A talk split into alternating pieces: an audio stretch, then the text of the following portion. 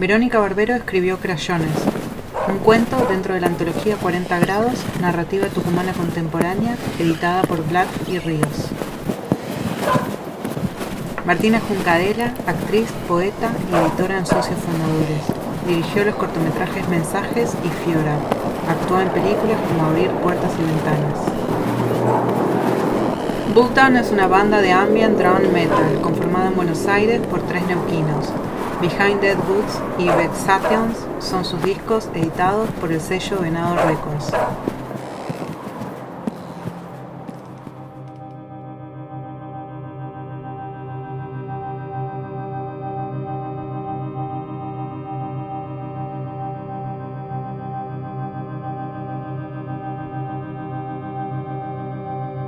Nadie sabe de cine más que la Dora.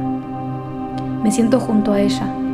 Mi mirada va de la pantalla al balcón que da la vereda, donde la vía transcurre tan lejos de las nuestras.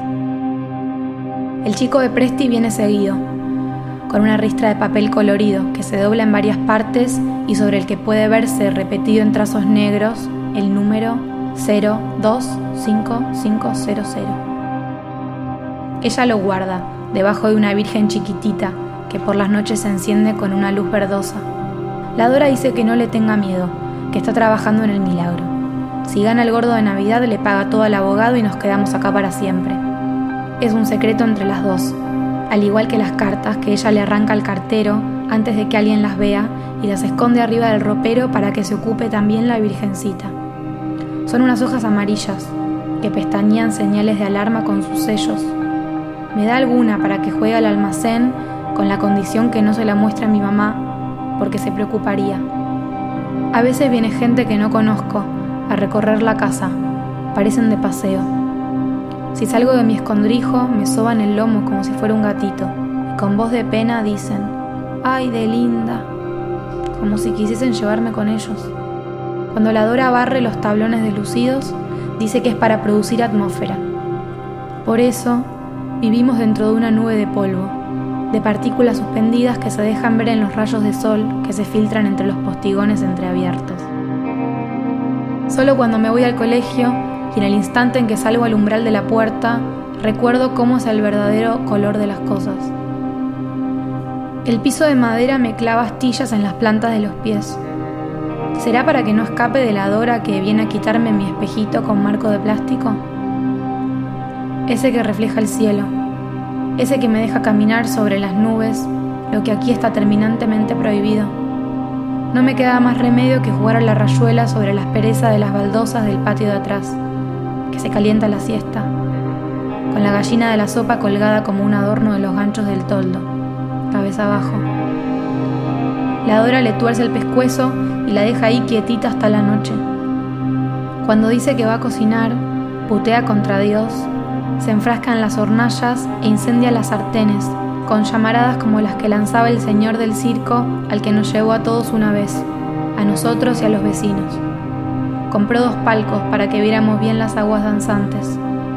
Esa noche, cuando volvimos, escuché a mi mamá gritarle largo rato que cómo se iba a gastar toda la pensión en esas boludeces. Confieso que me da vergüenza cuando mis amigas se quedan a tomar la leche. En la casa no hay tazas ni platos iguales. Las paredes no se pintan nunca. La Dora atesora en los muros la historia que no cuenta, la de los garabatos que aparecen por las noches. Antes de acostarse, ella deja recipientes con agua y caramelos, igual que para los Reyes Magos, a la par del bicho, como ella llama el tupulo. Cada mañana aparece un nuevo dibujo como el que hoy la Dora examina, con ojos de madre que corrige la tarea en el muro frente a la puerta de mi pieza. ¿Y mi pan con manteca, abuela? Pregunto desde la cama. La ausencia del olor a la manteca derritiéndose en las tostadas tiñe el día de un color trágico, amarillo, como mi pelo desgreñado. Hoy no, mija, hoy no. La virgencita ya hace semanas que no se enciende, responde negando con su cabeza.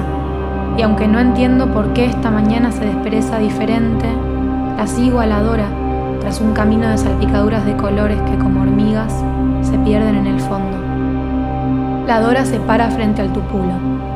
Yo detrás, con ella de escudo, hunde su mano y escarba en el follaje, Suena igual a cuando ella elige achuras en el mercado.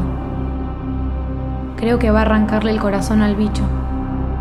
En cambio, desentierra un zapatito negro de charol embadurnado de pintura azul, el mismo azul del monigote con piernas de palitos que amaneció hoy frente a mi cuarto. La limaña se estira hacia la Dora como para darle lengüetazos de perro agradecido. Puedo ver su rostro, sin forma definida, es solo una mirada que flota en el aire, opaca, sin ojos. La voz de mamá desvanece el encantamiento.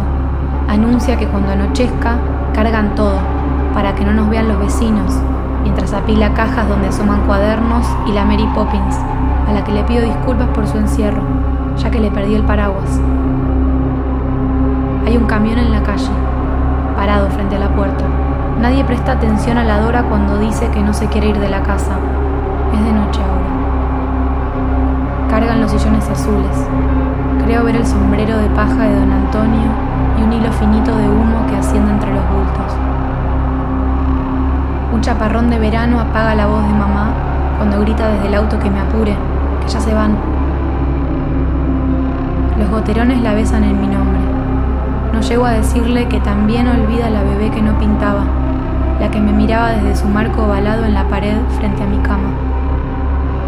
Sentada en su hamaca, la Dora me advierte que ya no me queda tiempo para escapar antes de que los niños salgan a garrapatear las paredes. Bicho se desboca desde el fondo con un sonido grave de bola metálica que rueda sobre listones. Se desteje en una marea de tripas sobre la que navegan los chicos sentados en sus cajoncitos de muerto como barquitos. Los pasea por los cuartos, igual que en los velorios de campo, mientras devora la cabeza sonriente de la rayuela y las cáscaras de naranja agria.